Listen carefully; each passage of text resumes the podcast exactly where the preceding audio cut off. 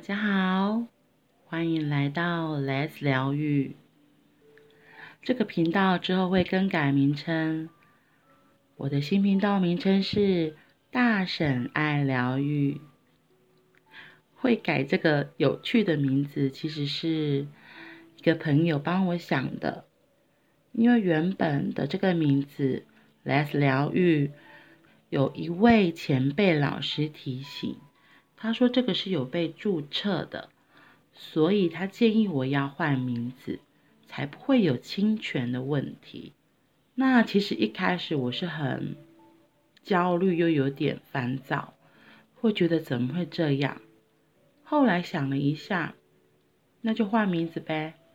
然后我的朋友就帮我取了这个“大婶爱疗愈”，这个听起来亲切又很像我的名字。好啦，所以之后频道改名称，变成大神爱疗愈。今天我要来说很久没有讲的佛陀与想太多的猪。第一，答案在我。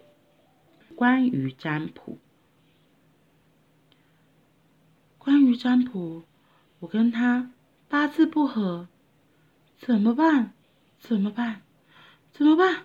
怎么办？怎么办？怎么办？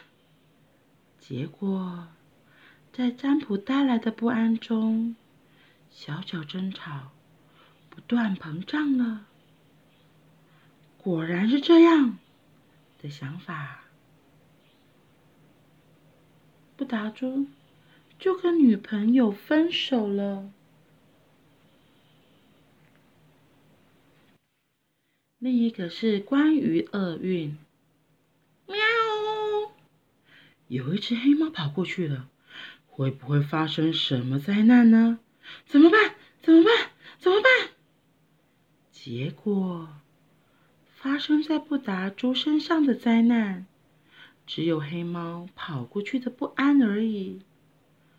哦，好累哦！烦恼时，下雨时，只要等雨停下来就行了。烦恼时，只要等烦恼停下来就行啦。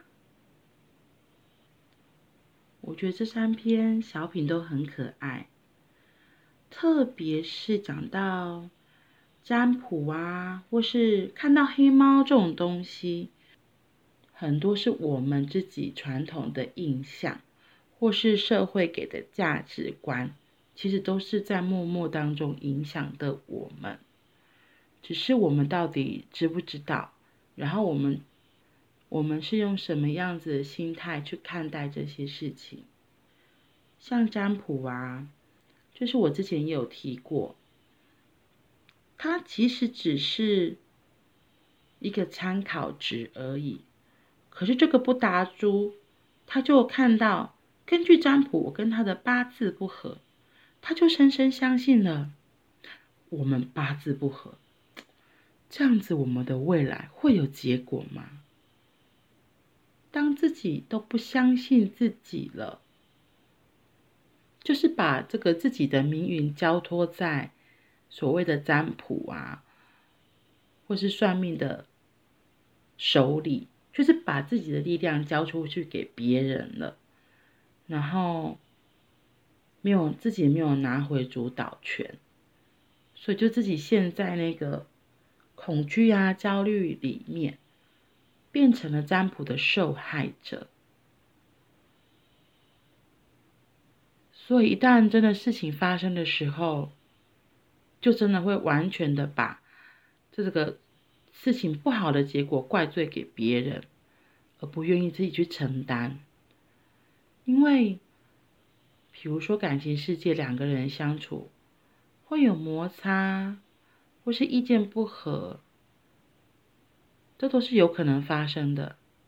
当然，在甜蜜期或是开心的时候，我们不会想到占卜有说到我们八字不合这件事情。可是，如果在争吵或是发生了一些状况，我们可能就会说。就是这个占卜，你看占卜就说我们两个八字不合，然后就把事情怪罪到占卜上面，都是因为八字不合，而不是回过头来看看，嗯，如果我真的很在意这个人，那我可以为我们两个人的关系要改善，我可以做什么？我到底可以做什么？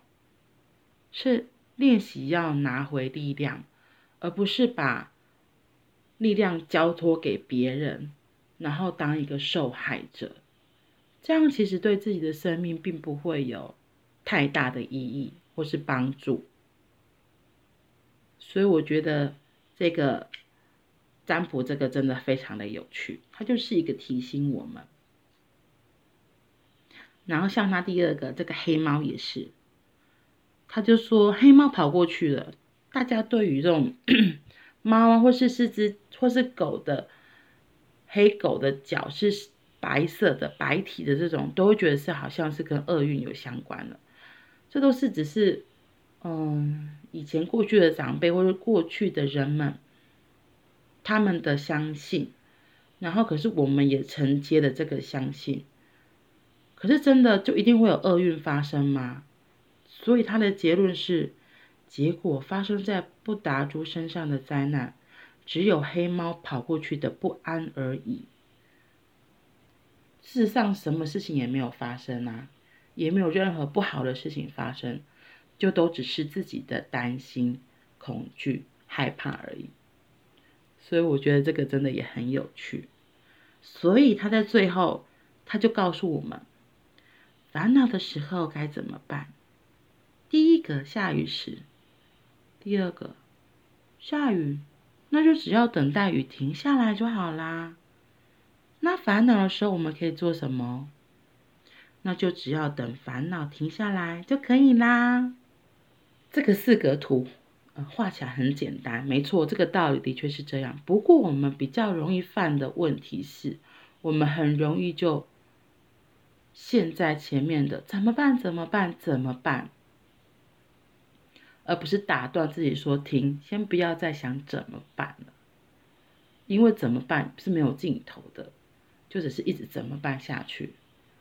所以我觉得练习喊停这件事情还蛮重要的，就只是就像我们在内观时候也会提醒说，就是看着这些烦恼来来去去。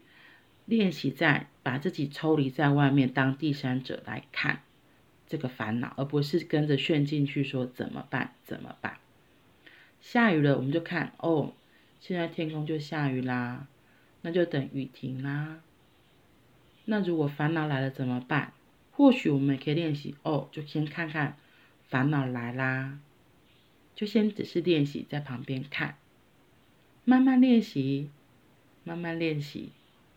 就可以像这个漫画画的一样，就真的只是看而已，而不是被卷入其中，然后焦虑、烦恼、担心、恐惧、害怕这些东西，其实对我们的生命并不会有太多的益处。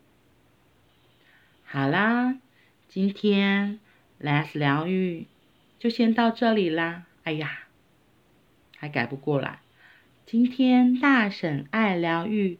就先到这里喽，拜拜。